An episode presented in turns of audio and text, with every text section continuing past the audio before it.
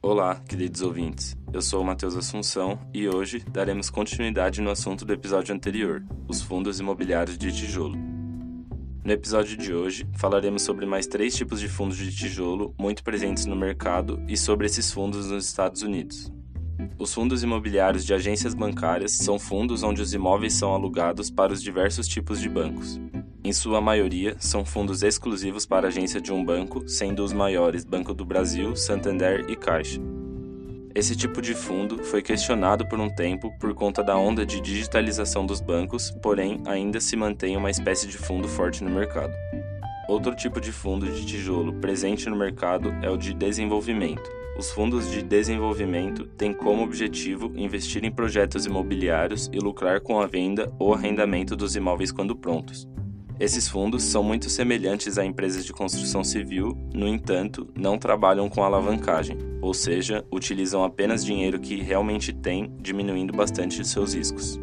Uma característica importante desse tipo de fundo é que geralmente oferecem uma renda mínima garantida para os cotistas no período de construção dos imóveis, a fim de incentivá-los a continuar no fundo. Essa renda mínima garantida é oriunda de um contrato firmado com um possível locatário, visto que, em sua maior parte, os imóveis construídos são da categoria BTS, Build to Suit, no qual explicaremos no próximo episódio. No caso dos fundos imobiliários de hospitais, os investimentos dos cotistas são destinados a investimentos imobiliários no setor da saúde. Geralmente, esses fundos são de gestão passiva, porque o fundo tem apenas um imóvel para um inquilino com contratos de longo prazo. Essas características fazem com que o rendimento desses fundos quase não oscile.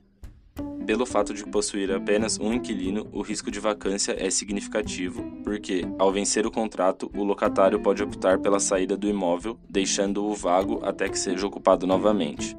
Por fim, o risco de inadimplência é agravado nessa classe de fundos por conta da importante função social exercida pelos hospitais, e desse modo, em caso de brigas jurídicas, a justiça dificulta o despejo do locatário na maioria das vezes, prejudicando o rendimento do investimento.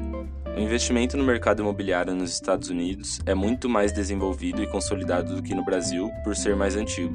Os fundos imobiliários de tijolo dos Estados Unidos são conhecidos como equity REITs e possuem investimentos tanto em imóveis comerciais quanto residenciais. Além dos tipos de fundos de tijolo que já estudamos na série, também existem REITs que investem em casas de repouso, data centers, cemitérios, penitenciárias, cassinos, entre outros.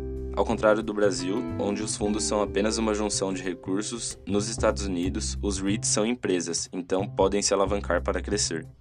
Com isso, conseguimos aprender bastante sobre os fundos de tijolo, porém, ainda falaremos sobre esse tipo de fundo no próximo episódio. Seguiremos com a nossa série na semana que vem, fiquem ligados.